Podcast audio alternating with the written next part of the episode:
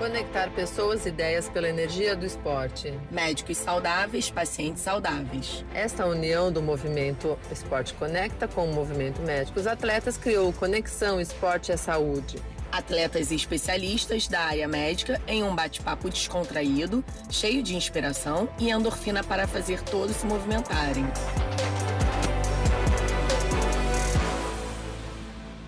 Boa noite, pessoal. Sejam todos bem-vindos. É, já inicio agradecendo a, a participação né, dos nossos convidados. Eu sou a Michelle Ada Monteiro, sou médica anestesista e surfista, esportista, faço de tudo um pouco.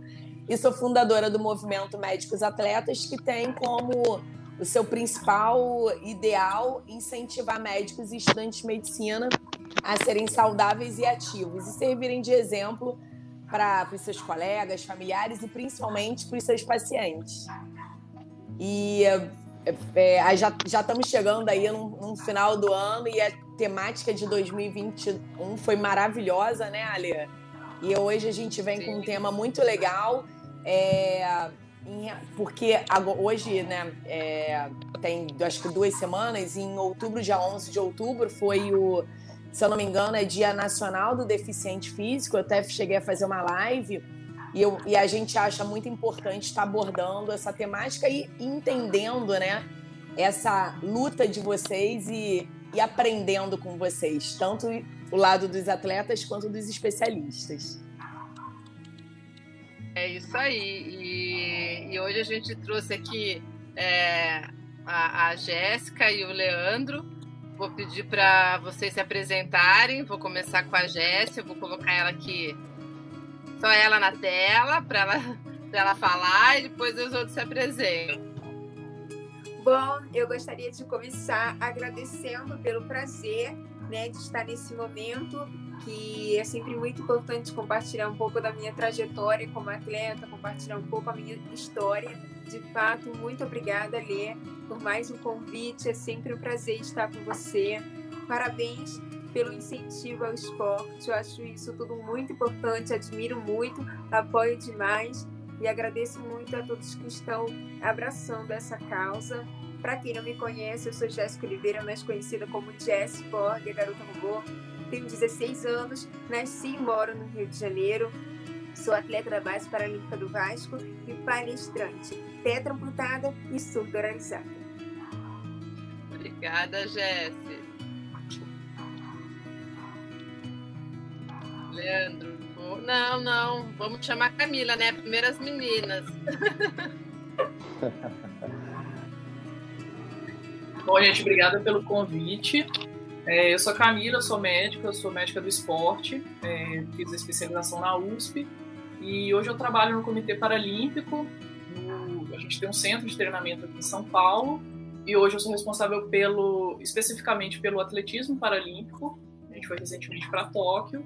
Eu já estou há cinco anos no movimento paralímpico, então conheço um pouquinho do, do pessoal aí, do, do, das dores deles. E, mas é isso. Muito orgulho de estar aqui. Obrigada, Camila. Ai, você é atleta também, né? Fala aí. Estava ah, conversando com os bastidores. Né? é, bom, tudo que me chama eu adoro, qualquer tipo de esporte. Hoje eu tô mais para montanhismo e escalada, aproveitando o friozinho que tava fazendo.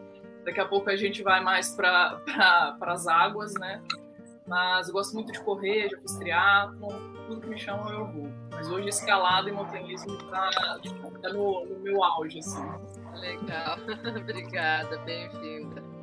Leandro, favor. Bom, pessoal, boa noite. Primeiramente, eu queria agradecer né, a, a, o convite. Para mim é uma honra tremenda, assim como a Jéssica, é, partilhar um pouquinho da nossa história, partilhar um pouquinho da nossa trajetória dentro do paradesporto, né, que é o paradesporto hoje, ele acaba se tornando algo de referência por conta que geralmente, junto a uma modalidade, tem uma grande história, não que as demais não sejam, né? Mas geralmente tem uma grande história. Então, para mim, é, é, uma satisfação tremenda estar com vocês. É, sou atleta paralímpico desde 2014, né? Pelo voleibol centrado, equipe César Suzano. Sou atleta também da seleção brasileira. tem algumas conquistas, né, umas grandes conquistas, mas é, a maior conquista é poder estar de pé ainda, continuando é, batalhando né, pra, pela causa da pessoa com deficiência, pelo paradesporto. E além de atleta, hoje eu sou chefe de divisão de esportes. Aqui na, eu moro no interior, né? Uh, e hoje nós não somos secretaria ainda. A partir do ano que vem passa a ser secretaria, então eu exerço essa função aí meio que de secretário de esportes, tentando trazer o paradesporto como uma ferramenta importante também é, de inclusão e de convívio com a, com a sociedade. Aí. Obrigada, Leandro. E o doutor Roberto? Tudo bem? Primeiro, agradecer, né? Incrível. Obrigado pelo convite, viu? É, tô longe de vocês, viu? Eu sou atleta do tênis de mesa e mas gosto bastante do esporte de aventura, sou médico do esporte, né? E trabalho com esporte de aventura desde 2015. É, fiz residência com a Camila, né, aqui no HC. E é isso, vamos, vamos conversar. É isso, valeu, obrigada. Então sejam bem-vindos. Estamos com time de peso, hein? Estamos com time é. de peso. Vai lá, Michelle, deixa as honras para você começar. Bom, gente, é... eu primeiro, assim, é como o nosso público é bem variado, né? Então eu gostaria que, eu não sei, talvez a, o Leandro ou a Jesse, né? Pode ser a Jesse, vai. Que ela, ela já. É... Vamos começar pelas meninas, Gole. que eu, eu gostaria, assim, de uma definição, né? Para quem. É, eu, eu, tenho muita. Eu percebo, assim, quando eu fiz a live com, no Dia do Deficiente Físico, eu vi que existe muitas dúvidas, né? Existem muitas dúvidas. Então, ah, todo mundo escuta ah, para atleta, para atleta, mas o que, qual é a definição de para atleta? É, quais são os tipos, né, é, de deficiência que que é, é, é considerado um para atleta? Quais os esportes? Tem alguma limitação? É, porque a gente fala de para-atleta como se todo mundo soubesse, né? Mas a gente sabe que a, acaba que o nosso bate-papo ele alcança é, vários públicos. Então, gostaria de uma definição inicial. Entendi. Eu começo? Isso, Jess, pode falar.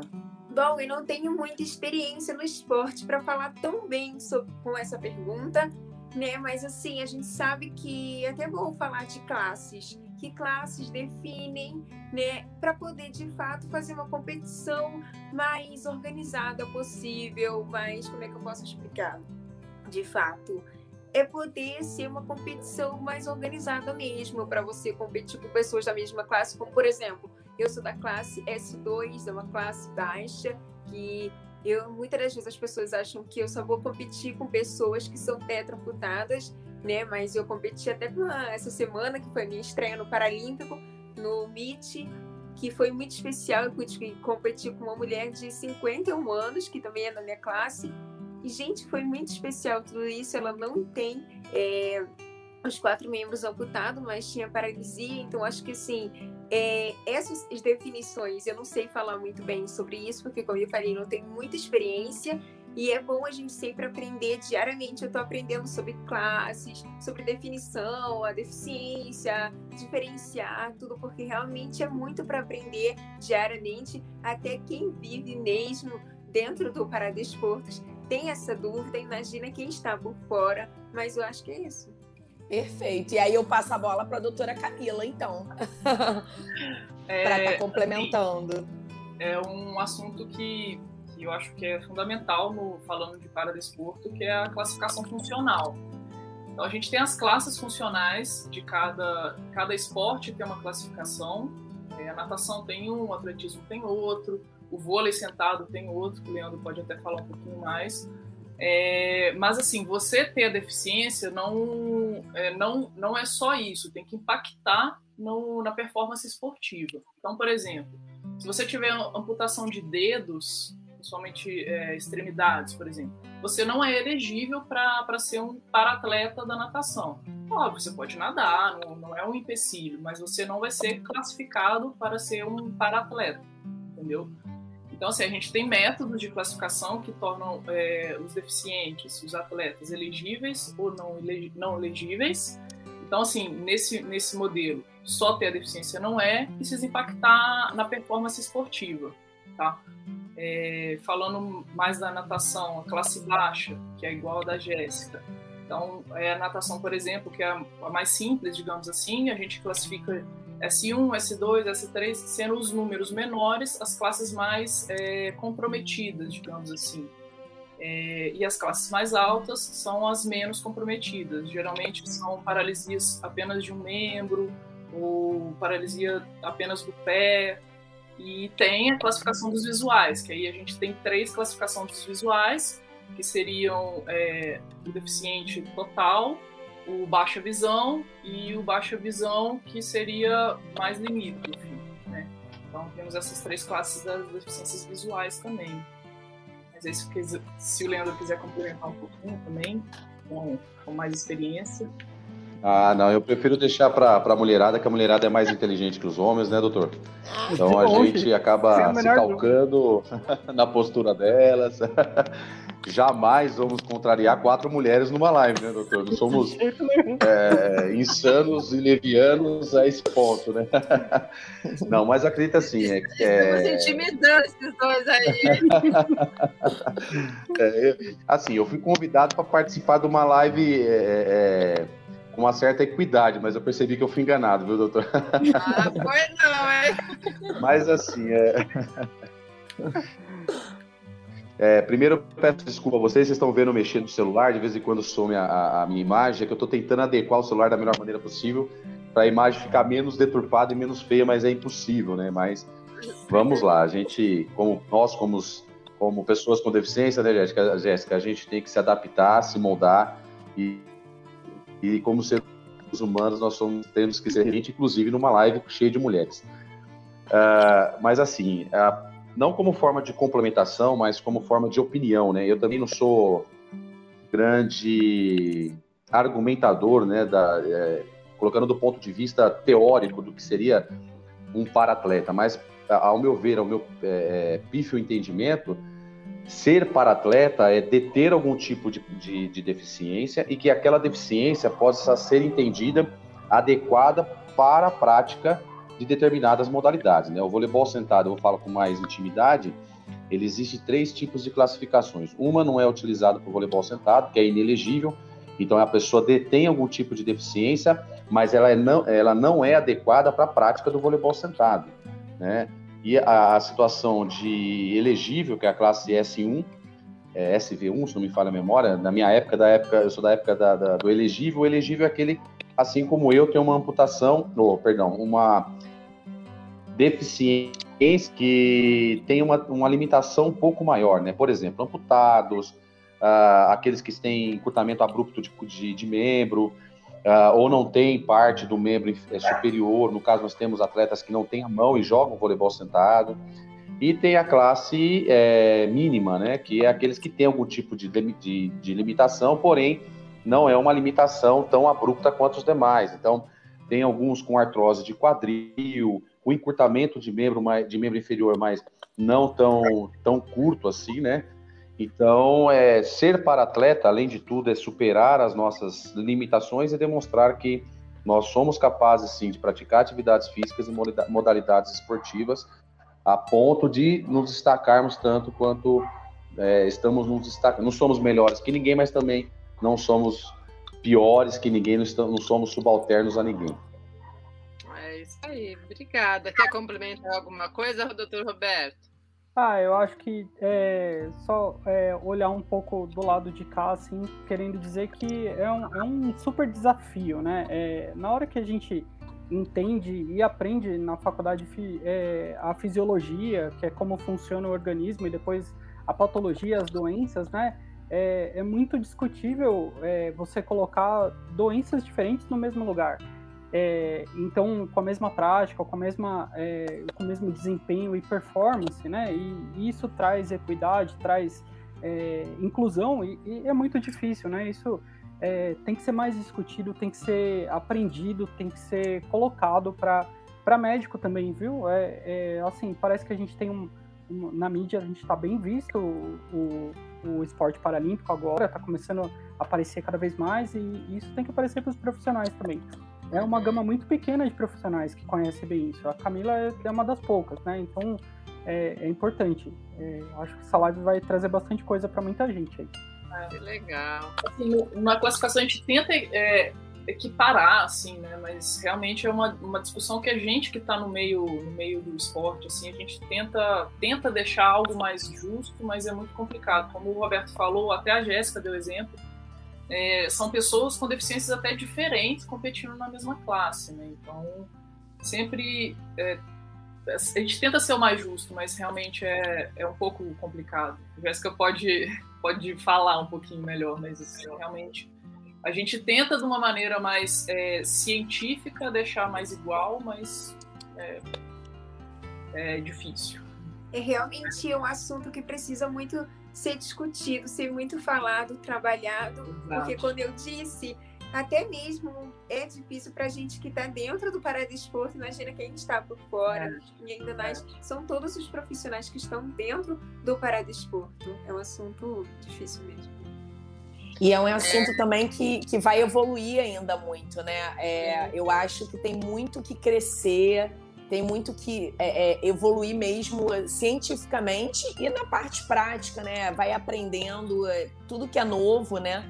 é um, é um não novo, mas é novo porque a tecnologia está aí para ajudar, né?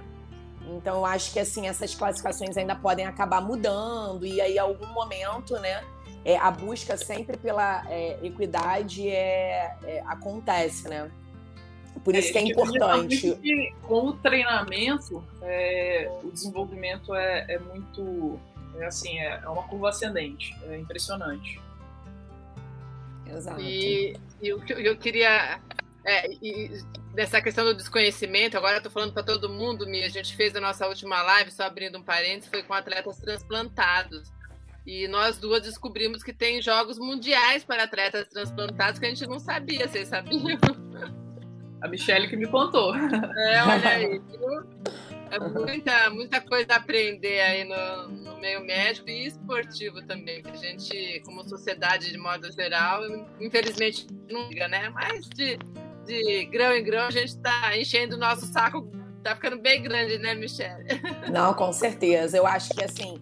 É, a, a, a, exatamente o que o Roberto falou, né? Eu sinto muita como o movimento ele tem me ensinado é, a enxergar o quão deficiente foi. E olha que assim, eu considerei, considero a minha faculdade é, um barulho. acho que aí. Me...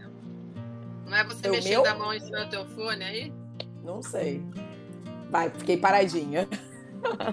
Então, apesar de considerar minha faculdade maravilhosa, ser apaixonada por ela, mas a gente sabe que a formação médica no Brasil precisa de é, é, muita evolução ainda, né? Tem muita coisa que eu queria ter aprendido, ter visto mais a fundo na faculdade. E esse é um tema, né? É, a fisiatria eu passei voada. Então, quem dirá o paradesporto e para atleta e deficiente físico, enfim, várias outras. Então, é, eu queria bem saber, Ale, a história deles. É, eu ia perguntar eu, é, também. pra, Quem que você pra... quer começar? Agora vamos começar com o Leandro, então. Eu já, eu já como eles mesmo já me falaram em outras oportunidades, eles não têm. Uh, eles até são fonte de inspiração para todos nós, né? Que eles não nasceram pessoas com deficiência e se tornaram, mas. E além disso, viraram para atletas, né? Então é, é, é muito mais inspiradora ainda a história deles. Então, Leandro, conta um pouquinho pra gente da tua história e como você veio a ser um, um, um, um cara atleta. Sensacional. Bom, primeiro eu vou fazer um adendo com tudo aquilo que está sendo falado com respeito, em respeito à, à questão da pessoa com deficiência, a questão do paradesporto. O Brasil, ele está ainda muito aquém do conhecimento mais íntimo do que é pessoa com deficiência, do que é para desporto, das ferramentas necessárias para poder atender essa classe, assim como tantas outras, e de maneira tal que é preconizada na nossa Constituição, que é a questão da igualdade e da equidade, né? Nós estamos muito aquém. O Brasil, ele é um país assim de uma população ambiente, né? Não fosse isso, né, Jéssica, a gente não estaria onde nós estamos hoje, não somos melhores que ninguém, mas chegamos longe na questão do paradesporto, temos uma história de vida muito bacana que denota essa questão de inspiração e tudo mais. Só que é, e não é culpa a, a, a, eu não posso só culpar a questão de, de, políticas públicas relacionadas à pessoa com deficiência. O que falta são pessoas enganjadas, pessoas interessadas pelo assunto, né? Nós brasileiros temos, eu falo nós que eu me englobo nisso também, nós temos uma falha muito grande de querer discutir determinados assuntos quando eles vêm à tona na, nas grandes mídias, nas, nas mídias é, tanto televisivas quanto de rádio, hoje em dia as mídias digitais, é, aí sim se discute bastante a respeito. Né? Eu lembro que o paradesporto ele ganhou um pouco mais de notoriedade com o Rio 2016, né? 2015, o então deputado, se não me falha a memória, Romário, que tem uma filha com síndrome de Down, ele conseguiu é, uma lei com respeito à pessoa com deficiência. É uma lei magnífica no teor dela. Porém, é uma lei que, infelizmente, para a cultura brasileira, ela dificilmente vai ser aplicada no seu contexto geral. Né? Então, nós precisamos ainda batalhar muito, né? já estamos dando passos largos, graças a Deus, mas nós devemos batalhar muito ainda para que a gente possa, para que nós possamos chegar no nível de equidade no que tange é, é, sociedade, no modo geral, no atendimento das mais, mais diversas áreas, né? não só o paradesporto, mas todas as áreas, segurança, saúde, lazer e também o paradesporto. Mas vamos lá, eu vou tentar ser o mais sucinto possível com relação à minha história. É, eu não sou de ficar contando muitas tristezas, né? Mas eu acredito que a Jéssica, eu conheço um pouco da história da Jéssica, é, acompanho ela pelas redes sociais, é uma história muito bonita, não chega nem perto da história dela. A história dela é maravilhosa. Uh, e assim, só que cada um de nós passamos por determinadas situações que somos nós que vamos passar, né? Então, então eu nasci num lar muito simples, sou uma pessoa muito simples, casei muito novo, né? É, é eu coloquei alguém que cuidasse da minha casa e mandasse em casa muito novo, que é minha esposa. E uh, me tornei policial militar no ano de 2006 né, uma instituição muito honrada, mas que tem as suas nuances também, tem as suas problemáticas, assim como qualquer outra instituição público-privada. E por conta dessas nuances, eu desenvolvi um quadro depressivo que me levou a três tentativas de suicídio e acabei passando por um acidente é, com motocicleta. A época, eu lembro ainda que eu era da Rocan, né, eu trabalhava com motocicleta, e acabei sofrendo um acidente a 40 por hora numa subida Uh, entrei em contramão de direção porque eu não me alimentava, não comia direito, não tinha convívio social familiar. Então a minha vida era só ó vida ou azar, né? É o famoso vitimismo que nós mesmos criamos para nós, às vezes numa situação de depressão, que eu não reconhecia que era depressão, acreditava que era uma forte tristeza por falta de dinheiro. Até hoje eu sou triste porque me falta dinheiro ainda, mas eu tenho a felicidade de ser uma pessoa com deficiência que me traz um pouco de alegria e de qualidade de vida. Então, em 2013 eu sofri esse acidente, passei por um quadro quase de falecimento, porque o médico não acreditava que eu é, retornaria em vida com a cirurgia, mas o papai do céu olhou e falou assim, não, filho, você vai dar trabalho para o pessoal na terra, que em cima ainda não. Então fica um pouquinho aí, que você tem que lavar muita louça para sua esposa, e é o que eu faço até o dia de hoje. Uh, e por conta dessa de minha deficiência, eu passei a estudar um pouco mais a questão da pessoa com deficiência, é, me foi apresentado o esporte paralímpico de uma maneira bem engraçada, é muito legal. Uma hora eu teria a oportunidade de contar para não tomar muito tempo. E o esporte foi quem me, que me denotou essa questão de da possibilidade de me inserir novamente na sociedade, porque eu me via uma pessoa fora do seio da sociedade, né? Eu me sentia um, um patinho feio, não que eu não seja, não que eu seja bonito hoje, mas eu me sentia um patinho feio. É, eu não, não queria ter convívio com ninguém, me fechei no meu mundo. E a partir do momento que eu fui para um mundo totalmente diferente, eu me senti entre os iguais, porque eu lembro até o dia de hoje que quando eu sentei a primeira vez em quadra para poder praticar, para poder ter uma vivência do voleibol sentado, minha esposa estava comigo, os meus filhos estavam comigo. Quando a gente levantou, nós, ah, nós levantamos para encerrar o treino, eu lembro que minha esposa, eu olhava para a arquibancada, minha esposa e meus filhos estavam rachando o bico. Depois eu fui perguntar o porquê, né? A minha esposa falou assim: é impossível não dar risada com aquele monte de saci pulando, né? Ela, ela não falou isso com um olhar pejorativo, mas não, com o um olhar de que isso é a nova normalidade, para, era a nova é, normalidade para a nossa vida. Então, a partir daquele momento, eu me aceitei primeiro como ser humano, como pessoa com deficiência, com problemas, com depressão, e busquei dentro da família, da religião e do esporte maneiras para poder sair dessa, dessa situação. É, eu, eu, uso uma frase nas minhas palestras, nas minhas palestras que eu levo como ideologia também de vida, que é a questão da, de chegar ao fundo do poço, que nós não temos mais para onde ir quando nós chegamos no fundo do poço, ou nós subimos ou nós cavamos a nossa cova, não tem, não tem outra saída. Então eu decidi subir, foi um pouco árduo, mas o esporte foi uma ferramenta essencial para que eu pudesse chegar onde eu estou hoje. Então eu passei a estudar mais, é, me dedicar mais ao assunto, à causa da pessoa com deficiência, desenvolvi até plano de governo que inclusive me direcionou hoje para ser o chefe de divisão de esportes da cidade de São Roque, que é a cidade onde eu moro, interior de São Paulo. Tenho muitos projetos, não só de vida, mas de cunho profissional, é, e todos eles estão relacionados à pessoa com deficiência, que é uma causa que eu tenho, não só por ser uma pessoa com deficiência, mas eu acredito que é uma causa, uma causa que precisa ter um olhar mais clínico e de pessoas como vocês, enganjadas, para que a gente possa fazer a diferença e tornar isso um pouco melhor no futuro. Obrigada, Leandro. E você quase foi para Tóquio, né, Leandro? Quase fui para Tóquio. Eu passei por uma situação difícil, né? Eu, tenho, eu sou hoje é, tricampeão brasileiro pela equipe César Suzano, bicampeão paulista, algumas copas regionais. Uh, sou campeão para Pan-Americano, né? Eu joguei os Jogos de Lima 2019, estava convocado, recebi a convocação oficial do CPB, uh, ah, que é a nossa casa linda e maravilhosa. Eu tenho um orgulho tremendo de dizer que o CPB é, é do Brasil, né? Porque nós recebemos equipes estrangeiras, Estados Unidos, Alemanha, a Ucrânia, e todos elogiam, todos elogiam, um país que não tem tanto investimento como deveria ter, lógico que a partir do momento que o Comitê Paralímpico assumiu aquele espaço, tornou algo maravilhoso, mas nós temos algo de referência e de boa referência mundial. Então eu fui, recebi a, a grata notícia que fui convocada para Tóquio, logo em seguida passei por uma problemática e não pude viajar com os meus amigos, não ganhei celular, não ganhei uniforme. E infelizmente eu não estava lá defendendo a seleção brasileira, mas fiquei muito contente de saber que o voleibol sentado foi bem. As meninas foram medalhistas de bronze, masculino ficou em quarta colocação. E vamos lutar, quem sabe, para ir para a França. É lógico que agora eu estou rumando outros objetivos, né? Eu estou falando com vocês aqui, o prefeito está mandando mensagem para mim. Mas vamos lá, se eu tiver que ir para a França, é, vocês não têm noção como é que é.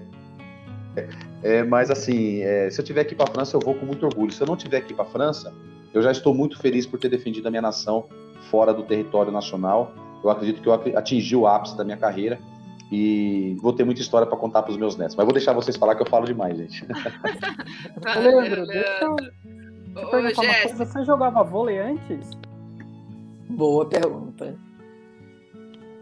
Boa pergunta. É, foi a mesma pergunta que me fizeram quando eu conheci quando, quando eu, eu, eu parei no mercado para poder comprar, era final de ano, eu ia comprar um, alguma coisa para participar da confraternização, e eu estacionei atrás de um carro que estava estacionado na vaga de deficiente. E como todo bom brasileiro, nós somos cheios dos direitos, esquecemos dos nossos deveres, né? Então eu falei para minha esposa, ó, e isso porque tinha outras vagas para estacionar, eu não quis estacionar, porque eu sou bravo, né? Eu falei para minha esposa assim, ó, faz o seguinte, tá aqui o cartão que já é seu, vai lá, compra as coisas e, eu, e verifica para mim se esse carro tem cartão de estacionamento. A minha esposa falou: não tem, vê se não arruma confusão. E eu todo, ó, eu não quanto mais correr, porque eu não tava sem a perna já. E para minha grata surpresa saiu uma pessoa de dentro do mercado, é, deficiente, e aí eu comecei a questionar, porque eu queria sair pela tangente, né? Eu falei, viu, você comprou esse carro pela isenção e tal. Mas na verdade não tinha dinheiro nem para colocar combustível no carro, quanto mais comprar um carro zero. E aí ele perguntou para mim se eu já jogava vôlei. Eu gost... sempre gostei do vôlei, fui um grande admirador, sou um grande admirador. Sou da época de Marcelo Negrão, Tandy, né? Enfim, só a, a, a, as feras do vôlei. Jogava na escola, gostava muito, mas só como amadorismo. Nunca me identifiquei como um atleta de alto rendimento do voleibol sentado, apesar da minha altura, que eu tenho 1,90m, né? Eu sou baixo para o voleibol, mas naquela época tinha uma altura considerável para o voleibol olímpico. Mas eu acho que eu me identifiquei mais com, com o voleibol sentado por conta da altura, da envergadura e a determinação, a força de vontade de querer doar o meu melhor dentro do quadro sempre. Obrigada. E você, Jéssica. Primeiro, a Jéssica, quando eu conversei com ela, eu não sabia que ela era tão nova. Você tá com quantos anos? 16, tô com 16 agora, né? É. Mas eu falei com você, eu acho que eu tinha 16 ainda. Meu aniversário vai ser semana que vem. Ah, olha só. É, pode ser. É. Parabéns. Verdade. Você foi depois. Mas é, mas é isso. O tempo passa rápido, né? É. Mas enfim, aos meus 10 anos de idade, eu fui diagnosticada com meningite meningocócica, tipo C, uma doença muito rara. Um em cinco casos conseguem sobreviver, mas eu consegui vencer essa doença tão dolorosa, mas para isso eu precisei amputar meus quatro membros. E receber essa notícia não foi nada fácil para uma, uma menina de 10 anos que estava assim iniciando uma nova vida, uma vida pela frente muito longa ainda. E eu me afundei me perguntando como seria a minha vida daqui para frente, será se é possível viver sem seus membros? E agora em si, se aquela aquela pergunta. Mas foi aí que eu vi a luz de Deus brilhar para mim. E depois de entregar e confiar a Deus, eu pude tomar uma decisão. Eu escolhi a vida. E essa decisão me impulsionou a não desistir da minha luta pela minha sobrevivência. Depois de seis meses, ainda já ainda internada, já realizando a primeira amputação, porque como meu estado era muito grave, eu tive que fazer a amputação um de cada vez. Mas assim, cada cirurgia era um desespero muito grande, né? Porque eu estava com 1% de chance de sobreviver, mas quando eu digo, eu tinha 99% de fé. E isso não deixava me desanimar e entregar realmente a Deus, deixar Ele fazer o melhor. Depois de seis meses, eu perdi a minha audição também. Mais uma grande dor, porque eu usava a música para me distrair. Mas eu consegui, mesmo dentro do hospital, descobrir uma nova forma de comunicação, que foi a leitura labial, Hoje eu uso implante coclear. A gente sabe que não tem como recuperar a audição, mas já é um grande avanço da tecnologia e eu fico muito feliz por tudo isso. A gente sabe que só avança daqui para frente, né? Eu ainda vivo muitas dificuldades por conta da surdez, mas eu acredito muito que cada vez mais a gente lutando, a gente pode transformar a sociedade mais inclusiva. E como eu gosto de dizer, a decisão é muito importante, porque eu passei um ano e dois meses internada, e essa decisão me ajudou muito a não desistir. A minha fé, a minha resiliência, a minha ressignificação. Eu trabalhei o meu músculo da felicidade, como eu gosto de dizer. Felicidade é como um músculo. Se a gente não treinar, vai atrofiar. Isso é um fato. É um fato, gente. Então, mesmo dentro do hospital, eu já trabalhava esse músculo, eu já me fortalecia, eu não estou romantizando a, minha dor, muito pelo contrário, eu estou enxergando o lado positivo daquilo que eu não posso mudar. Eu sabia que eu não tinha como mudar o que aconteceu comigo, então por que eu devo me lamentar e viver na vitimização por tanto tempo por algo que eu não vou mudar? Não tem jeito, e a gente sabe que viver na reclamação, tudo isso só vai piorar mas é muito especial quando eu gosto de dizer da minha vida dentro do esporte, porque eu fui assistir os Jogos Rio 2016 que esteve acontecendo aqui no Rio. Em 2016, bem no mês que eu tive alta. E para mim foi como uma luz, porque eu estava saindo do hospital, entrando nesse novo mundo, iniciando uma nova vida, eu sabia que a minha luta não ia acabar ali, ali acabou uma luta, mas ia iniciar uma outra, que a gente sabe que a luta é diária de uma pessoa com deficiência, até mesmo uma pessoa sem deficiência vive uma vida que é difícil, a dificuldade faz parte da nossa vida, isso é fato. Mas o sonho de ser um atleta começou na arquibancada mesmo. E ver os para-atletas competindo foi como uma luz para mim, dizendo que eu também era capaz. E daquele momento eu fui buscar, junto com a minha família, o esporte, algum projeto paralímpico. Por isso que eu gosto de dizer que é tão importante a gente lutar cada vez mais, porque eu passei dois anos procurando um esporte paralímpico, um projeto paralímpico. Foi muito tempo, mas eu não desisti. Eu até consegui entrar numa instituição, só que não formavam atletas. E o meu sonho mesmo é representar o Brasil. Meu sonho é competir, é estar nadando profissionalmente Então, hoje eu faço parte da base paralímpica do Vasco. Tenho muito orgulho de fazer parte da base, poder representar. Realmente abraçam a causa da inclusão. Tenho muito orgulho por todo o trabalho do Paradesporto. E eu sinto que eu estou no caminho certo, com as pessoas certas, para realizar o meu sonho de um dia poder representar o Brasil. Eu também faço parte do projeto Correndo por Eles, que é um projeto que promove inclusão em corridas de rua quando eu fiz a minha primeira corrida de 21 quilômetros, quando eu saí da, corrida, da cadeira sendo conduzida, que eu fui andando com as minhas próteses, eu tive esse sonho de ter a lâmina, que a lâmina é uma prótese de corrida. Hoje eu consegui realizar esse sonho, já comecei algumas corridas com ela, ainda não aprendi a correr oficialmente, eu ainda estou aprendendo a entender como funciona de fato a prótese. É um processo, por isso que eu gosto de dizer, felicidade não está na chegada, mas sim no processo. É para a gente viver e se apaixonar mesmo, porque ele vai ser longo e muito longo, né? Eu sei que eu ainda tenho muito que aprender dentro do esporte, mas muito feliz por tudo que eu já conquistei até aqui. Me esforço muito. Sei que a minha dedicação de hoje vai ser o meu sucesso de amanhã. Já tive a minha estreia no MIT, como eu falei no começo, e tive muitos aprendizados. Tenho a Paralimpíada Escolar em novembro, sei que vai ser a minha oportunidade de melhorar e cada vez mais evoluir. Também pratico alguns esportes radicais, como surf, através do projeto Adapt Surf. Eu amo, é uma parte de lazer meu. Já comecei profissionalmente na natação. Espero que em breve no atletismo, mas como ainda está sendo algo novo, eu estou fazendo a lazer. Mas quem sabe um dia, quem sabe lá para frente, né? Eu comece a entrar no atletismo também. Uma atleta dupla, né? De, para, de enfim, do paraquedismo. Paraquedismo não, do paralímpico. Enfim, mas tudo isso é muito importante para mim. Eu acho que, como o Leandro falou, é, Paralímpico é uma forma de inclusão total, total. Abraçar a causa da pessoa com deficiência. A gente sabe que ainda tem muito a evoluir. Eu mesma, é, vendo do Rio 2016 até agora, já sinto que muitas coisas já evoluíram, sei que tem muito a evoluir e fico muito feliz por estar sendo representada, poder representar dentro do esporte. Ale. Espera só um pouquinho. E a, ela confunde, mas a Jéssica já pulou de, já saltou de paraquedas, viu, é, pessoal? né, Jéssica. Deixa, deixa eu só fazer é, uma, uma, chamar atenção para uma, uma, observação que agora me, me veio à cabeça. É, existem temas, né, que são que assim que que trazem uma, uma forma de eu, de eu, como médica, ver o lado do, é, do atleta e, no caso, do lado do paciente. É, eu sou anestesista, né?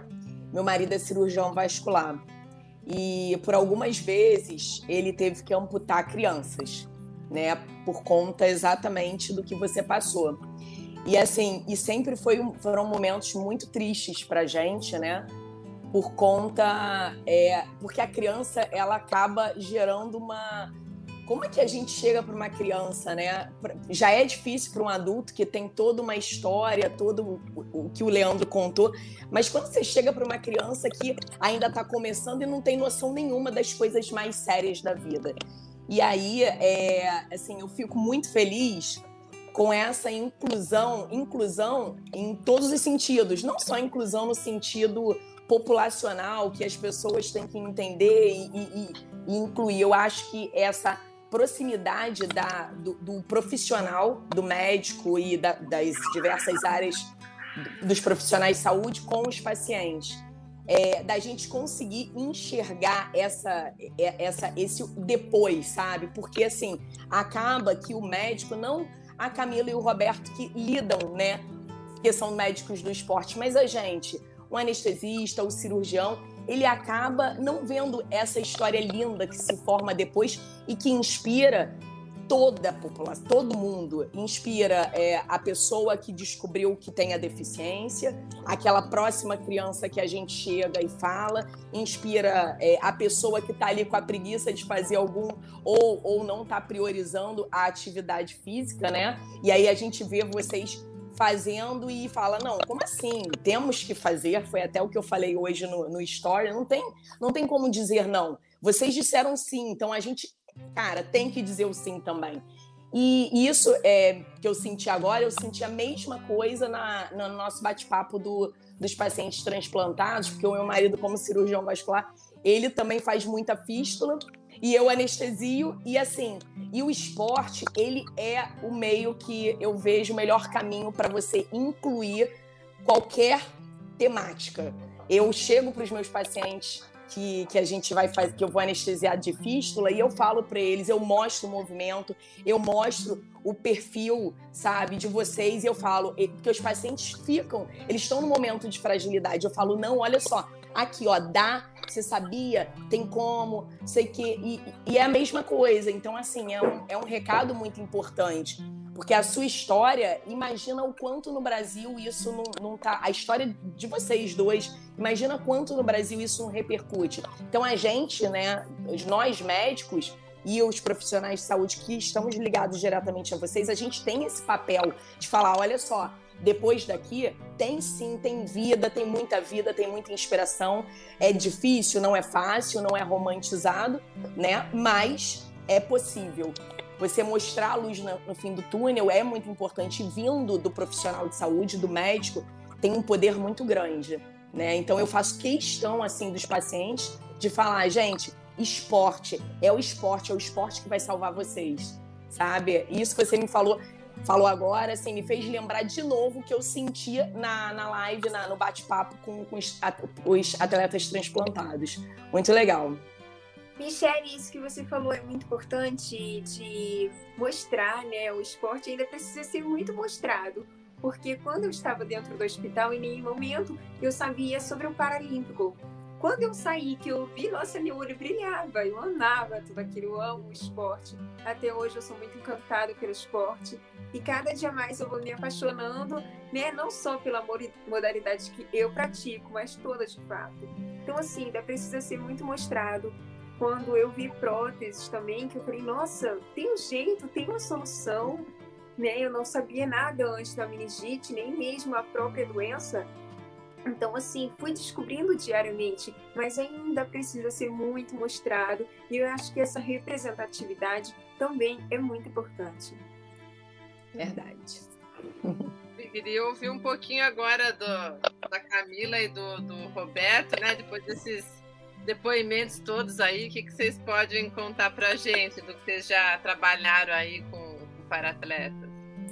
Então, assim, ó, tem mais de seis anos que eu trabalho assim com esporte, né, paralímpico, e eu já escutei muitas histórias, assim, é, e cada história vai acrescentando, assim, sabe, vai, vai enchendo o potinho do coração, assim, sabe, e, e, dá, e dá cada vez mais inspiração. E, assim, nenhuma história que, que eu escutei é, deixa de me marcar nesses todos esses anos assim é, e a, a, de vocês dois é, também não deixa de ser diferente e sempre tem algum ponto que a gente dá risada Leandro assim, sempre tem alguma história assim, daquele ponto que dá risada sempre tem.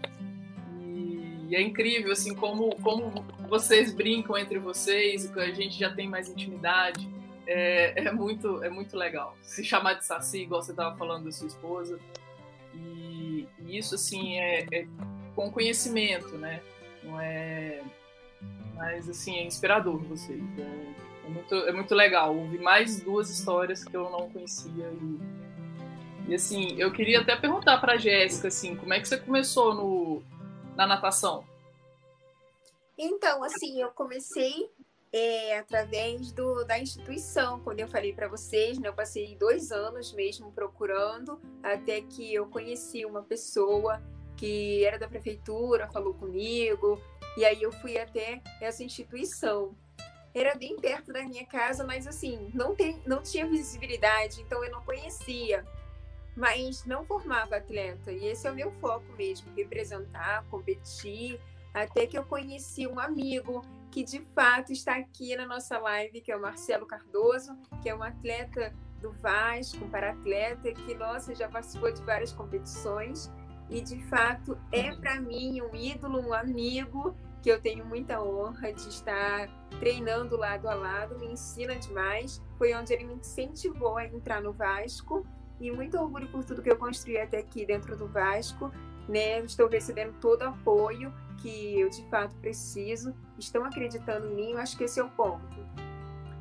Eu acho que é, eu estava até conversando isso com a Michelle, assim, às vezes os caminhos são meio, meio tortuosos, né? Então, assim, quando a deficiência é adquirida, muitas vezes o hospital, na reabilitação, introduz algum, algum esporte por meio de, de fortalecimento muscular, como reabilitação funcional, para ver que a pessoa pode fazer as atividades habituais dela, ser independente, o que for. Como, como o Roberto também, a gente já trabalhou no Luci Montoro, que é um hospital de reabilitação, a gente preza muito o esporte ali como meio de reabilitação, porém fica um vazio, né? Aí tá, você usou o esporte ali na reabilitação e depois, eu quero praticar, eu quero ser atleta, igual a Jéssica falou, e aí, para onde que eu vou, né? Então isso, isso fica um pouco perdido e acho que precisa de mais divulgação. Eu falo muito aqui, porque eu estou aqui em São Paulo, né, no CPB a gente tem muito, é, muitas escolinhas que a gente diz, e os atletas, é, os aspirantes atletas, digamos assim, procuram, eles rodam em várias modalidades esportivas e se, se encaixam, né? Onde que, onde que eles é, têm mais afinidade, onde gostam mais, onde tem mais aptidão. E, e isso é interessante, essa, essa, divulgação. E hoje que eu vejo é muito, muito mais de boca a boca do que uma política pública, digamos assim, né? Então, assim, é, eu vejo gente que me procura, gente que com certeza procura a Jéssica, com certeza procura o Leandro, como fonte, assim, né? O que, que eu faço? E aí, para onde que eu vou? Né? E, mas eu acho que isso tem que ser divulgado. E isso que a gente está fazendo hoje, essa live, eu acho que é uma, uma excelente forma de divulgar isso, né? E, assim, querendo ajudar. É o incentivo ao esporte que ainda é. falta. Na verdade, ainda até complementar a Camila, eu acho que é, o, é, qualquer pessoa em qualquer idade que resolver praticar um esporte que não seja futebol é, ou mesmo vôlei, um esporte um pouco mais é, menos conhecido, vamos supor arco, é, vai praticar onde? Né? É, numa cidade como o Rio, praticar onde? Né? É, o esporte tem que ser mais divulgado. E uma coisa interessante que é, a, a, a parte da doença, vamos dizer assim, a pessoa não escolhe, o esporte ela escolhe. E daí, na hora que ela escolhe, né, é, é, é, aquilo entra de uma forma e a pessoa segue. É, e, assim, não, não tem como dizer que não são histórias incríveis, vão ser, né? Vão ser exatamente por causa desse caminho. E isso é uma coisa. É, cada, cada historinha, foi isso que a Camila falou, né? Cada historinha entra ali, fica e a gente guarda. E, mas o, o, o ponto é divulgar esporte, né? Esporte como um todo, assim, porque além da saúde, é, trazer é, momentos de felicidade é, é, uma coisa incrível, né? Então, é impressionante como a gente começa a ver quanto realmente tem para crescer, né? Eu com a Michelle aqui nessas lives o, o ano inteiro, porque é, tem, tem outro outra atleta que ela trouxe aí outro dia que ela começou é, é, na live dela e eu também tenho uma amiga que trabalha com pessoas com deficiências visuais, né? E ela é atleta guia. E quando eu tive a oportunidade de estar com ela, eu até fui atleta guiada, né? Ela me botou uma venda para eu sentir como que é, mas é impressionante, você não tem noção nenhuma, né? Então tá na, na pele de vocês é, é muito complicado, né? E, e ela também, ela faz um trabalho de formiguinha, ela, ela defende a, a causa e através dela é, ela consegue levar muitos muitos atletas aí guiados para participar de competições, de, até de maratona, ultramaratona, trilha. Mas é uma coisa também pontual, uma coisa que ela criou junto com um cara da Argentina, por exemplo. Por exemplo, não, né? Que é, é um, é um parceiro dela. Mas também não é divulgado, não é, não tem uma política pública, não é igual vocês estão uh, comentando. Minto, até ela falou que no Brasil, porque ela, ela para o podcast que eu tenho, ela falou que é uma lei que já tinha desde 1993 na Argentina e no Brasil, só a partir de 2015. Então, sabe? É, é... Mas pelo menos tem, né? Para visual, então pelo menos começou alguma coisa, pelo que ela me trouxe é, quando ela contou para mim. Ô, Ale, fala daquele site que É assim, eu vou até perguntar de curiosidade, né? Eu, é, foi até coincidência, a Lê veio me falar, e aí eu fui, falei é, sobre a mesma coisa. É, na busca de, de um pouco de conhecimento, a gente encontrou um site que chama paratleta.com.br. Não vocês sei se vocês conhecem.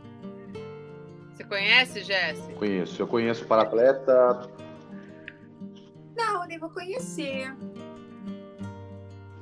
Você conhece, é, tem alguns sites que estão, estão, estão relacionados a essa divulgação do, da, das modalidades paralímpicas, né, do que é ser um paratleta, conceituar um pouco a respeito, buscar fomentar o paradesporto é, no Brasil. Só que assim, o que falta são políticas ativas, né? O que é, eu falo por conta da, até por conta da região que eu moro. Ah, o poder público ele é muito passivo, ele aguarda a pessoa que tem a necessidade buscar aquilo que o poder público tem como ferramenta a ser aplicado no município, ou no estado, ou na própria União. Então, hoje, eu estando responsável pelo esportes na cidade de São Roque, onde eu moro, é essa ideologia que eu estou mudando junto com os nossos é fazer com que o poder público seja ativo. Então, é ir até os, até os bairros, identificar a necessidade, o que eu posso levar para os bairros, é, mostrar para o município, o que nós temos a oferecer. Né? É, é, eu acredito que esse é o papel da, do poder público. A, a divulgação é importante. O, o, CPB hoje tem um trabalho muito bacana com, a, com o canal Sport TV, televisiona é, Jogos Paralímpicos.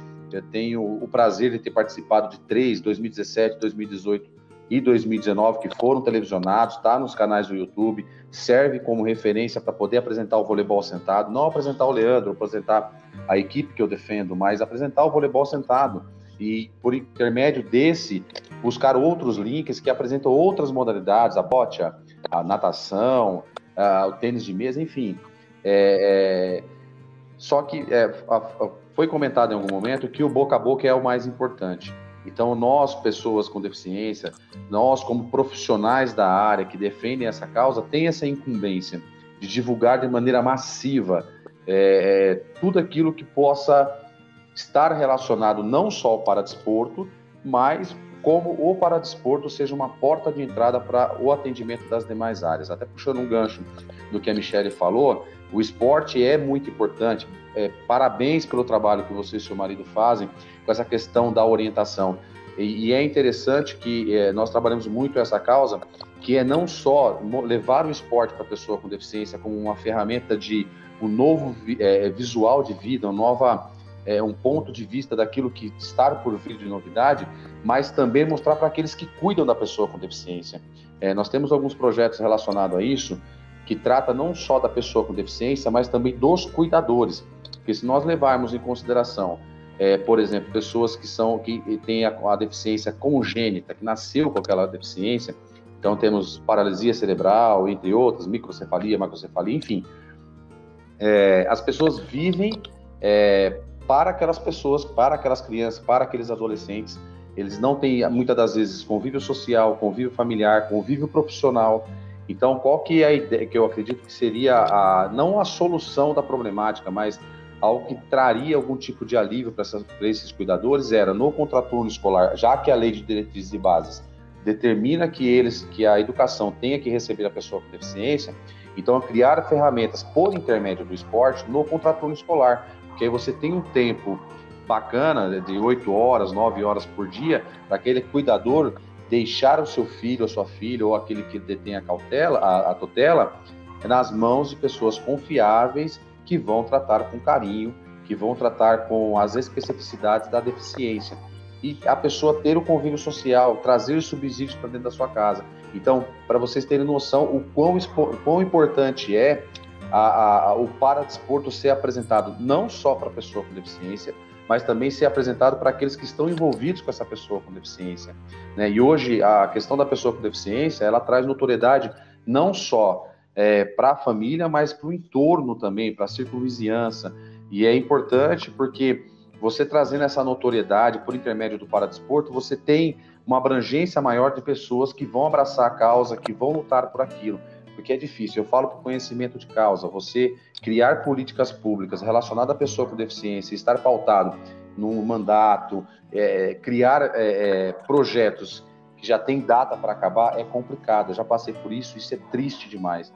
Então, é, é eu sei que eu estou abrangendo diversos assuntos, mas assim, é trazer essa, toda essa notoriedade, toda essa indicação do paradesporto e buscar políticas público-privadas para que isso seja duradouro, para que um Vasco da vida esteja em São Paulo, que esteja lá no Pará, que esteja lá em Manaus, que seja capilarizado essas políticas de maneira tal, aí sim trazer a equidade daquilo que tem de necessidade para o atendimento da pessoa com deficiência. Falei demais de novo, desculpa, gente.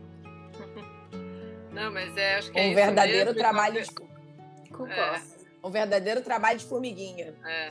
Não, mas aí eu lembrei de uma coisa, até é, talvez a Camila e o, o Roberto uh, é, tenham também informação, porque assim também tem. Agora estou lembrando, né? Vou aqui, não, não lembro com todos os detalhes, mas eu lembro algumas nuances. Eu tenho algumas pessoas é, contribuindo com, com bastante coisa relacionada às Olimpíadas na meu podcast também, que chama Gotas de Energia, já fazendo. A gente tem o nosso, o nosso junto aqui, Conexão Esporte e Saúde. Aliás, vocês vão virar podcast depois, viu?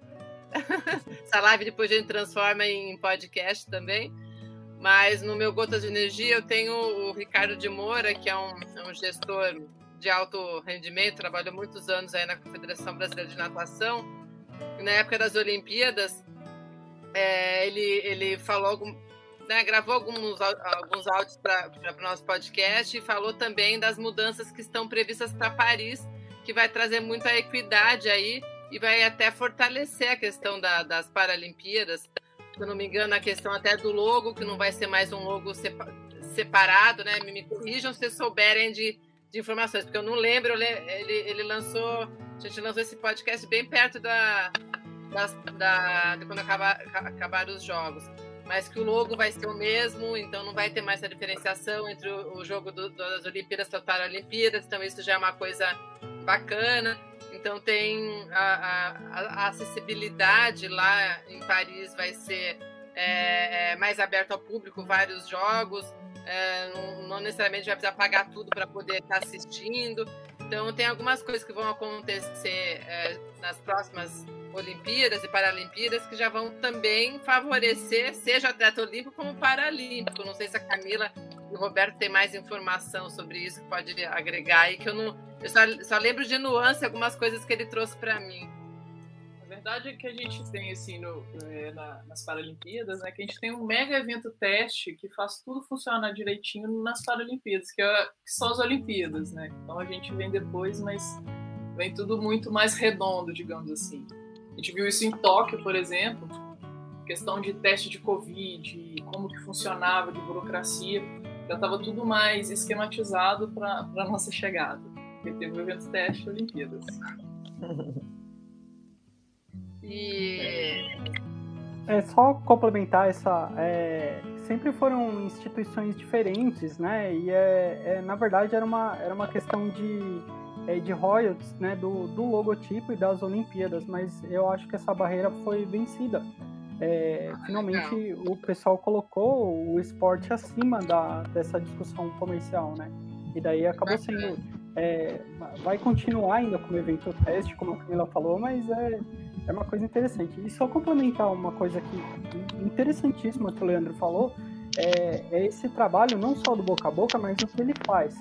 É, o Leandro cria orçamento para, né, ele ajuda a criar orçamento para o atleta, né, e para o atleta paralímpico. Então, é, esse é o, é o real, e é aí que a gente tem que caminhar.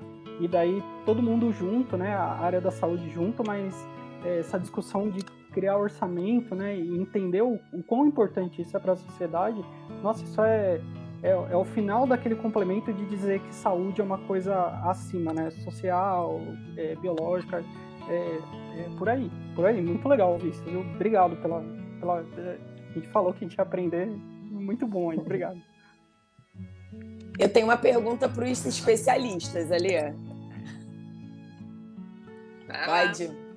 Então, é, eu queria saber se, é, se vocês poderiam falar, se existe, quais seriam as peculiaridades é, em relação é, na medicina do esporte né, em relação a, a, a, pacientes com é, pessoas com, com deficiência e para atletas, enfim.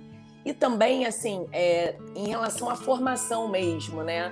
Por exemplo, ah, é, para mim, medicina do esporte já é, eu sei que não é novo, mas para mim é novo, porque eu já eu me formei em 2008, então foi uma, uma, uma área de atuação que eu não vi na né, faculdade. É, e aí, dentro da medicina do esporte, ou é, de repente outras especialidades também poderiam estar trabalhando com esse tipo de paciente, né? Então, eu queria que vocês falassem um pouquinho, né, na visão de vocês, em relação às peculiaridades dentro da medicina do esporte e quem quisesse fazer, porque assim tem muito estudante de medicina que acompanha o movimento e tem muito estudante de medicina atualmente, ainda mais que eu tenho um viés do movimento, né? Que gosta, que ama esporte, que já me disse que quer fazer medicina do esporte. Então eu acho que é um, um, uma área que está em crescimento aí, que vale a pena ser, ser esclarecida. Começa, Roberto. Pode, vocês decidam, não esperei ninguém. É bom, só, só para contar, acho que até para contar para todo mundo, aí para a Jéssica, para o Leandro, é, a gente faz medicina há seis anos. Depois, você tem duas opções: fazer pós-graduação, que é como se fosse uma pós-graduação de qualquer área, né? É um, uma coisa é, teórica, ou você pode fazer a residência médica, que daí você fica inserido no serviço. E eu e a Camila fizemos a residência médica. São três anos dentro do hospital, passando em várias áreas do esporte. E daí tem várias, como é, várias especialidades, como anestesia, ortopedia, fisiatria, que é uma coisa até pouco conhecida e está ficando cada vez mais conhecida. E, assim, o médico do esporte, é, ele, ele vira um gerente do, da saúde do atleta, né? E a gente acaba cuidando de vários aspectos e encaminhando para os especialistas quando necessário. Mas acaba passando em alguns, em alguns desportos e conhecendo é, partes peculiares da saúde do atleta.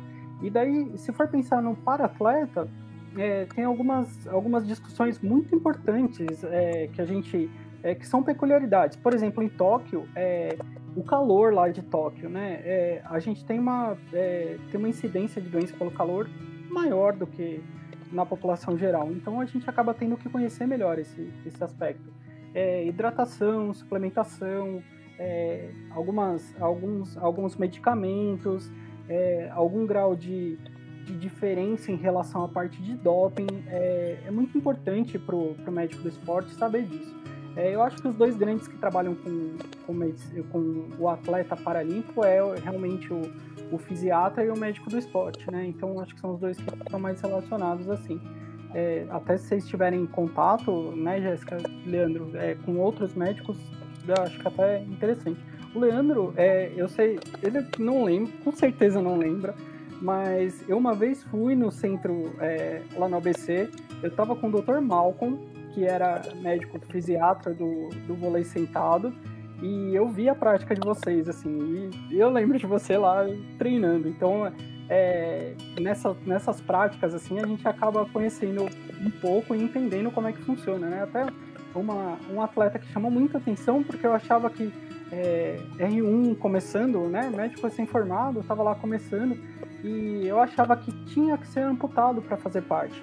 E daí o Malcolm me contou da história, como que funciona, que não necessariamente tinha um, um dos atletas que tinha uma artrose grave de joelho e ele ficava sentado é porque ele não ele precisava o tempo todo ficar sentado, mas que aquela era a prática dele e que ele era classificado. Então, é, eu, é, fazer parte dessa especialização de entender, às vezes, no começo como funciona, isso é, é fundamental. Né, né, que você acha? Eu não sei se vocês lembram, no, no Rio 2016, quando estava no revezamento da tocha, um dos atletas que era do vôlei de cadeira, bom, desculpa, do basquete de cadeira de rodas levantou para pegar a tocha. E assim como no vôlei sentado, não necessariamente ele precisa ser um cadeirante para participar do basquete de cadeira de rodas. Então a, a, grande mídia assim caiu matando, criticando e é, por puro desconhecimento, né? Não sabia nem da classificação e como que, que se, como que é um, como que o atleta se torna um, atleta do, do, basquete de cadeira de roda. Não sei se vocês lembram dessa, dessa história assim. Não. Mas depois vocês jogam. Acho que o Leandro que estava mais por dentro, talvez.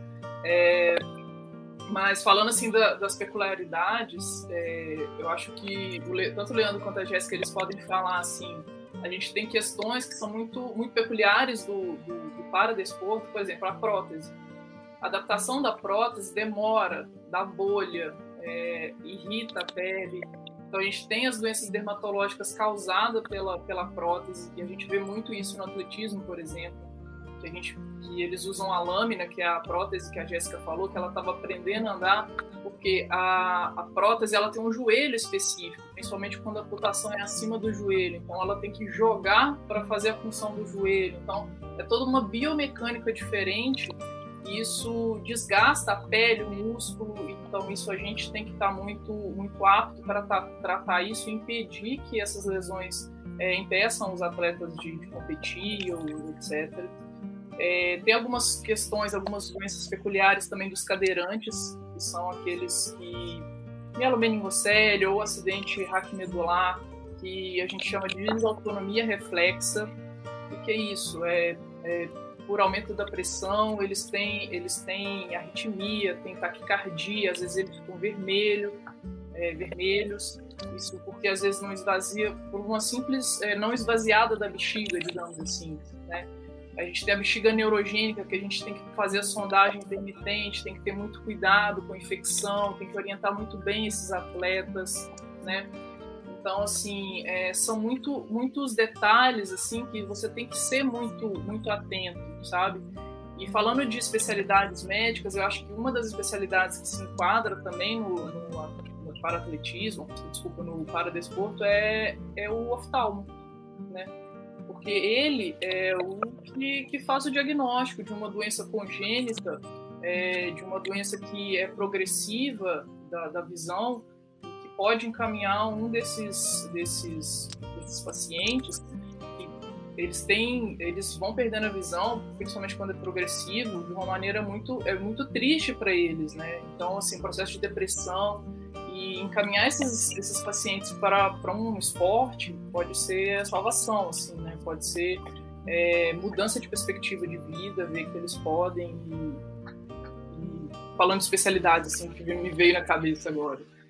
É, além de outras coisas, igual o Roberto falou do calor também, a, a regulação térmica do, do corpo do, de um atleta é, ra, é, desculpa, tetraplégico, por exemplo, é diferente. Então, tanto no frio quanto no calor, tem que ter mais cuidado. Tem que ter cuidado com úlcera de pressão naqueles atletas que são cadeirantes, é, que não se movem, não tem muita mobilidade. Né? Úlcera de pressão é aquela, aquela ferida que forma quando não, não se mexe muito geralmente se dá perto do saco, perto do glúteo, né? Ou até no calcânio, perto do pé também, dependendo da cadeira que eles usam. Então, são, são muitos detalhes. Assim, é, desculpa. É, até para a Michelle, é, o tratamento da dor dos atletas, né? E daí é, a Michelle, como anestesista, é uma é, discussão de algumas dores que são peculiares. Dores neuropáticas, né? né? Dor neuropática, né? Exatamente. O movimento fantasma, eles têm muito. Então, e aí é uma coisa que é onde eu falo, né? A formação da medicina no Brasil tem que evoluir muito, porque tem poucas abordagens de temas muito importantes e é, essas peculiaridades estão aumentando, né? E a gente tem que ter profissionais é, preparados, assim como o Leandro falou da questão do, dos cuidadores, de estar orientando. Eu acho que é, é, a formação, você chega e às vezes um, um profissional que quer, um estudante de medicina que já pensa em fazer, seguir esse caminho, ele fica um pouco perdido, né? Foi até por isso que eu que eu pedi para vocês falarem um pouco, porque é, não são temas muito abordados. Aliás, sinceramente, nada abordados na faculdade, né?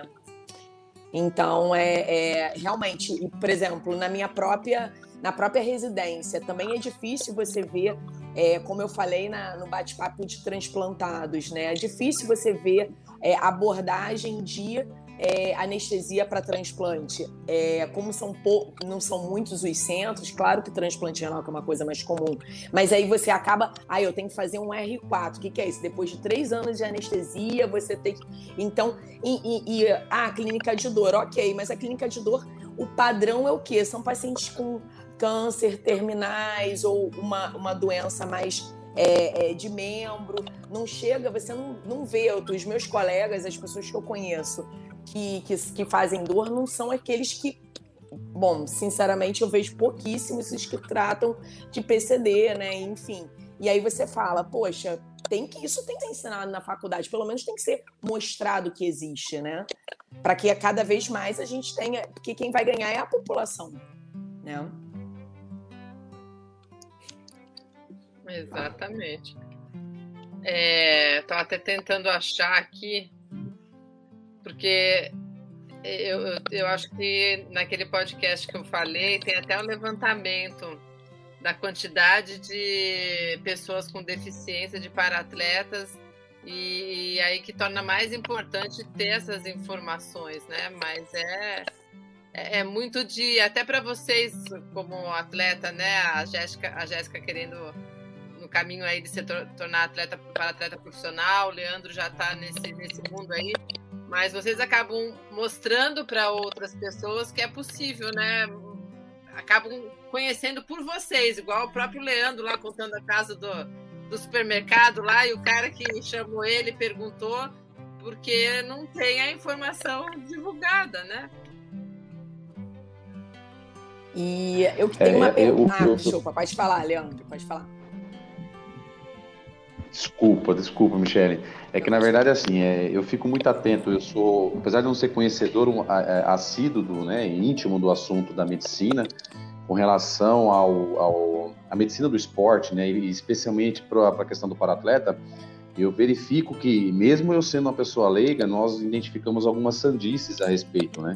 Pessoas aventureiras que não se especializaram na, na, na, área e sabem que é uma área pouco explorada que pode trazer algum benefício em relação à pecúnia, né? Em relação a ganho é, financeiro com isso, né? Então, é, realmente isso deveria ser inserido de maneira mais íntima dentro da, dos cursos de formações. É, a título de exemplo, eu sei que é, são, são áreas é, não totalmente diferentes, mas não concomitando a outra, que é a questão física. A própria educação física, ela já inseriu uma atividade, uma disciplina de adaptadas. Então, ela trata justamente do paradesporto ou de atividades relacionadas à pessoa com deficiência.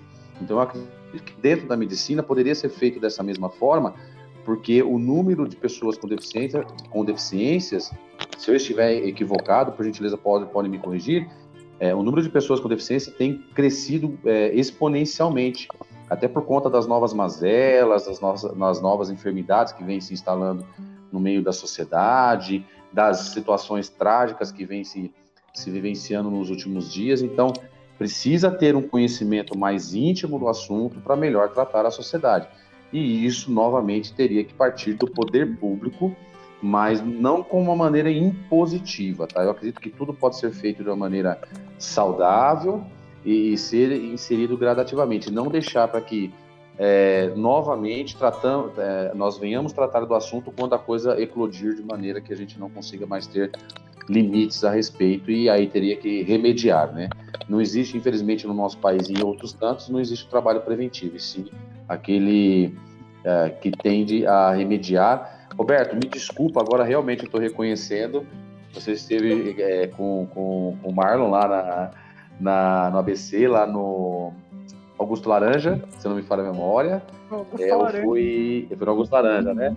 Legal. Ali, cara, é, muitos não sabiam, mas ali foi a, a, o meu primeiro passo para querer galgar a seleção brasileira. Ali eu comecei a identificar que eu teria potencial para talvez chegar numa seleção brasileira, porque eu comecei a treinar com o pessoal que ia para Rio 2016. Falei, poxa vida, eu posso ser um atleta de alto rendimento da seleção brasileira. Então eu vou doar o meu melhor. Talvez eu não seja o melhor atleta, não sou o melhor atleta, mas eu vou doar todo dia o meu 1% a mais para poder chegar numa seleção brasileira e graças a Deus eu consegui atingir esse objetivo. Então, desculpa, viu, cara? Eu sou legal, meio ruim de memória. Legal. ah, muito legal essa coincidência. Então, eu. Ah, fala, Lê, pode falar. Não, só pra gente é... se policiar aqui, já foi uma hora e quinze praticamente de live, né? Então, eu acho que vamos partindo para as considerações finais. Não, não, deixa eu falar uma coisa, calma. Não, deixa você só... falar, mas só para a gente lembrar que já foi uma hora e quinze. Não, eu ia falar isso. Ah, tá. Não, eu ia falar isso, que eu estou olhando aqui o reloginho, já tem uma hora e quinze, eu já sabia que você ia cortar. Mas assim, é, a gente falou bastante, né? Eu acho que assim, o assunto foi vasto, foi bem diversificado, mas é, a gente não falou muito de, da saúde mental dos atletas, né? E, e eu é queria verdade. saber, eu queria saber uma coisa, que assim, é, a gente, eu posso ter uma visão meio é, enviesada, uma, uma, uma opinião meio enviesada, eu não sei. Mas eu queria saber de vocês dois se uh, o paratleta, ele e a pessoa, né, o, o PCD, ele é mais determinado que uma pessoa, é, um atleta não deficiente, né, não PCD. Qual a opinião de vocês em relação a isso, né? Porque é toda uma formação, é todo um trabalho, né, de psicologia. Não, aí, assim, eu nem, se vocês quiserem falar, né, se fazem acompanhamento com psicólogo, tudo, porque isso é uma temática que vem sendo muito discutida, né, essa parte mental dos atletas em si quem dirá dos para-atletas, né? Eu queria que vocês falassem um pouquinho. Jesse. Ok, vou começar. Então, isso que ela falou é muito importante. Eu até esqueci de falar isso porque eu ia pontuar o quanto que é importante é, o atleta, sendo um para-atleta ou não, ele precisa ter um músculo de emocional trabalhado, porque às vezes a gente fala assim, ah, trabalhar o físico, ok, beleza, mas e o emocional também precisa ser trabalhado. E eu sei que ainda falta no esporte ter um próprio acompanhamento com psicólogo, uma orientação, né? Porque às vezes a gente recebe orientação de fisioterapia, de treinamento físico fora, da piscina ou até mesmo outra modalidade, mas e o psicológico? né? E o psicólogo, esse acompanhamento, ainda falta muito, eu acho que é uma coisa que importa demais, porque eu vejo muito relato de muitas pessoas falando, né, que às vezes tem uma dificuldade muito grande no esporte, porque ok, o físico está trabalhado, mas o emocional não. E isso dificulta demais a vida do atleta e para atleta. Eu assim, não tenho acompanhamento. É, eu, eu... Tenho acompanhamento com psicólogo agora, sempre tive, né? Sempre acho que é muito importante, mesmo que eu não esteja passando por uma dificuldade muito grande psicológica, eu tenho acompanhamento porque eu acho que é muito importante. É, eu tenho a grata a, a, a, grata oportunidade de ter acompanhamento com psicólogo. O clube que eu defendo hoje, que é o César de Suzano, tem essa predisposição, essa estrutura para dispor de um profissional, ou melhor, de uma profissional para tratar justamente essa questão do fator psicológico. Eu tenho como, eu, aí é uma, é uma opinião minha, tá? Eu levo como, como, como é, algo meu, né? É, a, o fator psicológico ele é 99% da formação do atleta. Por quê? Porque o fator psicológico ele influencia tanto dentro quanto fora de quadra. Ou seja, durante o treinamento, durante o jogo, o fator psicológico ele conta muito para você poder desenvolver aquilo que você treina durante o dia a dia. E fora de quadra é para você ter uma vida regrada, é, não no sentido de ser engessado, mas você ter um fator psicológico forte o suficiente para você ter uma vida regrada com relação à alimentação, preparação física. Se o seu fator psicológico não estiver em dia, você com certeza não vai conseguir levar, é, ter uma vida fora da quadra pra, a, a ponto de conquistar tudo aquilo que é necessário para você ser um atleta de alto rendimento. Eu costumo levar como filosofia de vida a seguinte frase, que quando a, o corpo falha, a mente prevalece, né?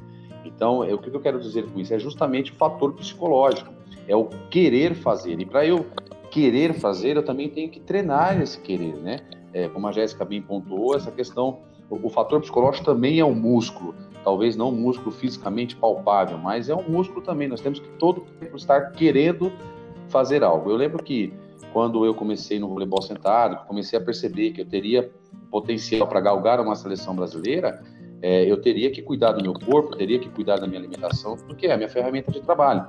Só que eu nunca gostei, não gosto até o dia de hoje, bem que meu técnico não está participando dessa live. Até o dia de hoje eu não gosto de musculação. Só que assim, eu, eu é, para que eu pudesse chegar no ponto de atleta de alto rendimento, ter uma carreira consolidada, eu teria que tratar do meu corpo. Então, mesmo não querendo, mesmo não tendo predisposição para treinar, para ir para musculação, eu ia fazer aquele treino xoxo, sabe? É, era para fazer quatro repetições, eu fazia duas e olhe lá. Mas eu consegui condicionar o meu corpo ao ponto que a não, de, de eu não treinar a, a, parte física me fazer falta. Tanto que a, a pandemia denotou muito isso, né? Eu fui acometido do vírus, é, eu fiquei certo tempo sem treinar porque as academias ficaram fechadas e hoje eu passo por algumas problemáticas é, com relação à minha condição física por conta dessa falta de treino. Então, o fator psicológico é 99%, ao meu ver, da questão do atleta. E com relação a outra pergunta, se as pessoas com deficiências é, são mais determinadas, é muito relativo à pessoa. Depende. Se é uma pessoa vitoriosa igual a Jéssica, é, é, ou também com relação à minha vida, ela sim é uma pessoa mais determinada porque ela enxerga a vida de uma maneira totalmente diferente.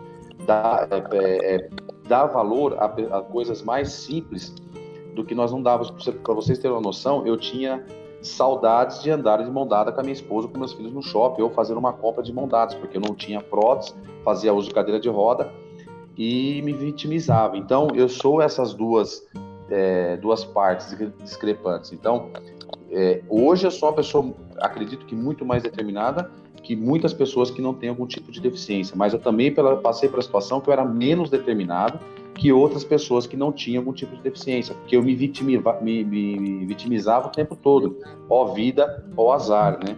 A partir do momento que eu enxerguei que eu poderia ter qualidade de vida e sobrevida em cima daquela situação difícil que eu estava passando, aí sim eu passei a denotar mais essa questão de, de maior determinação e entendi que nós, seres humanos, somos resilientes a ponto que superamos coisas que nós achávamos impossíveis, né? Só que às vezes a gente tem que passar por situações de dificuldade, de às vezes até de tragédia, vamos colocar dessa forma, né? Que foi o meu caso, para poder enxergar essa, essa condição de resiliência. Obrigada. Eu vou, ó, o Leandro vai ter que lavar duas vezes a, a, louça. A mulher dele vai querer me esganar, porque ele tá no trabalho ainda. Não, pode fazer as considerações. Para vocês terem uma noção, eu, eu, eu nem almocei ainda, gente. Pra vocês terem uma noção, eu nem almocei. Eu comi um lanche que o meu, meu funcionário trouxe. Fala você acredita? Ó, vida ao azar. Ah, então vamos lá, vamos, vamos partir aí para o encerramento. É, assunto não falta, sempre a gente vai ter o que, que comentar. E já é um. Já vou me despedindo aqui, mas vou passar a palavra para os médicos, para vocês ainda. Mas foi um prazer ter vocês aqui, aprender um pouquinho com cada um de vocês. Muito obrigada pela disponibilidade de estarem com a gente até, até essa hora aí. E gratidão mesmo por, por desenvolverem esse trabalho, né? É, vocês médicos com eles, os para-atletas para com vocês, para nós, para com a sociedade, né? De estar divulgando e se permitindo também. A, a Jéssica além de tudo, ela é modelo, ela defende várias causas, então ela é super ativa aí, é isso mesmo. Faz coisas que é, igual o paraquedismo, que eu não tenho nem vontade nem coragem de, de fazer o que ela fez. E, mas é, é isso aí, sempre trazendo aí mais felicidade aqui para nossas lives. Vamos lá, Camila, vou deixar com você. Bom, primeiro agradecer o convite. Foi um prazer é, falar um pouquinho é, da experiência. Prazer enorme conhecer o Leandro e a Jéssica não conhecia, de conversar apenas de redes sociais, lindo, né? E se precisarem, estamos aí, viu, Jéssica? Se vier em São Paulo, no, em algum meeting, estou te esperando. e, bom, sempre, sempre aprendendo muito, muito bom, viu? E parabéns pelo trabalho de vocês, é incrível. Obrigada. Obrigada, É isso, é... obrigado, viu, pessoal? Obrigado pelo convite, né? Vocês no movimento é, é incrível e, e, obrigado pela, pela conversa, viu, Leandro e Jesse? Foi, foi muito legal, muito legal mesmo. É... Obrigado. Vai lá, Jéssica. Bom, eu vou agradecer mais uma vez pelo espaço de voz, né? É sempre muito importante compartilhar um pouco da minha história, da minha trajetória como atleta. Eu achei muito importante cada pauta que a gente teve aqui, são assuntos muito importantes que até eu vou levar como aprendizado. Né? A gente sempre tem muito que aprender. Fico muito feliz de ter o meu livro, que é o Jazz Born Desista de Desistir, que é contar a minha história detalhadamente para o mundo e eu acho que é isso, é o treinamento de felicidade, cada vez mais poder impactar. Muito obrigada pelo espaço, parabéns pelo seu movimento, Alê. Acho muito importante esse incentivo ao esporte e dar o espaço para diversas pessoas que estão dentro do esporte e a contarem sua história, de fato, compartilhar o conhecimento, informação que ainda falta muito. Muito obrigada a todos vocês, foi um prazer imenso conhecer. Parabéns a cada um.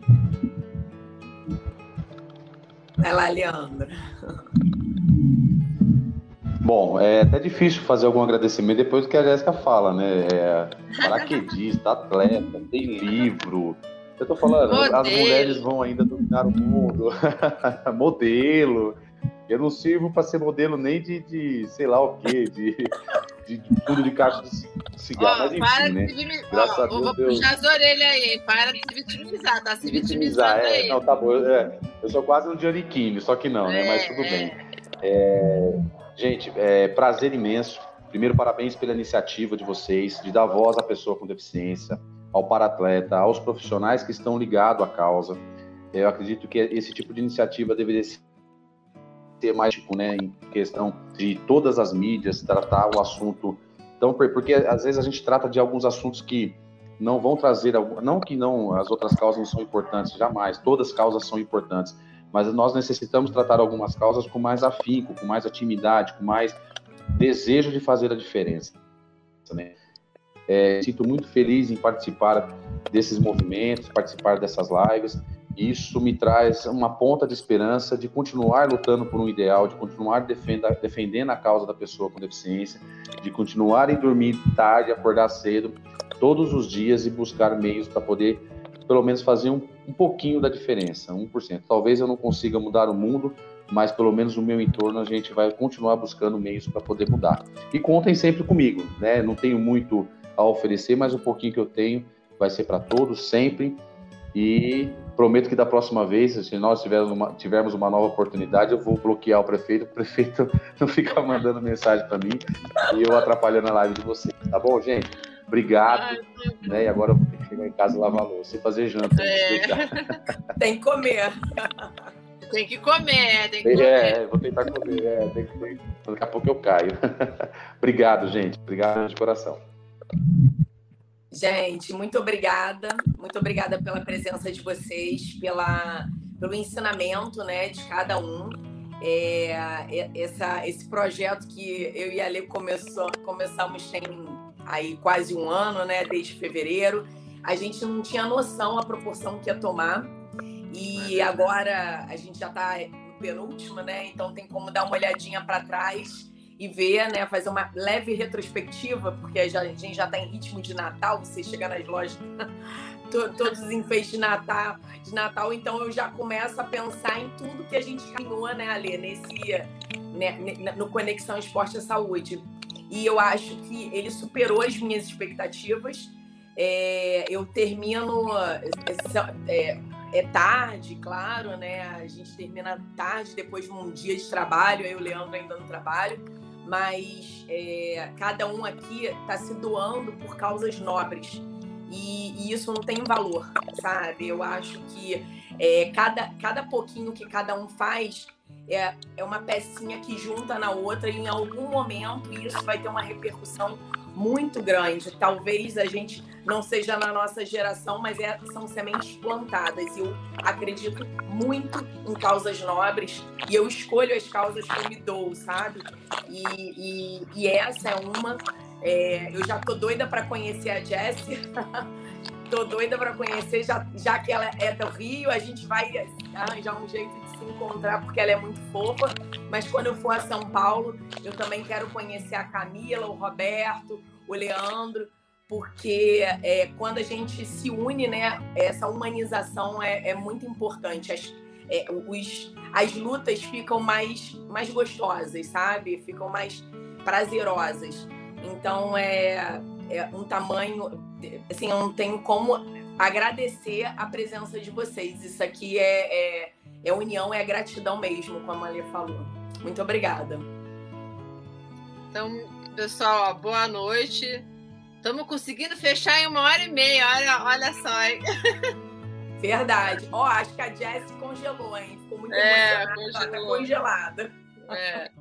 Então, boa noite, pessoal. Obrigada, viu? E a gente passa para vocês. Hoje, né? É, já está no ar lá o Conexão Esporte e Saúde do mês passado, que foi com atleta, atletas transplantados no podcast Conexão Esporte e Saúde. E mais a live no YouTube a partir da manhã já está disponível. E o podcast que a gente deixa aí o um mês para curtir, para a gente depois informa para vocês, tá bom? Obrigada, então, prazer em conhecer conhecê-los todos virtualmente, né? Verdade. Beijo, beijo. Tchau, tchau. Tchau, gente.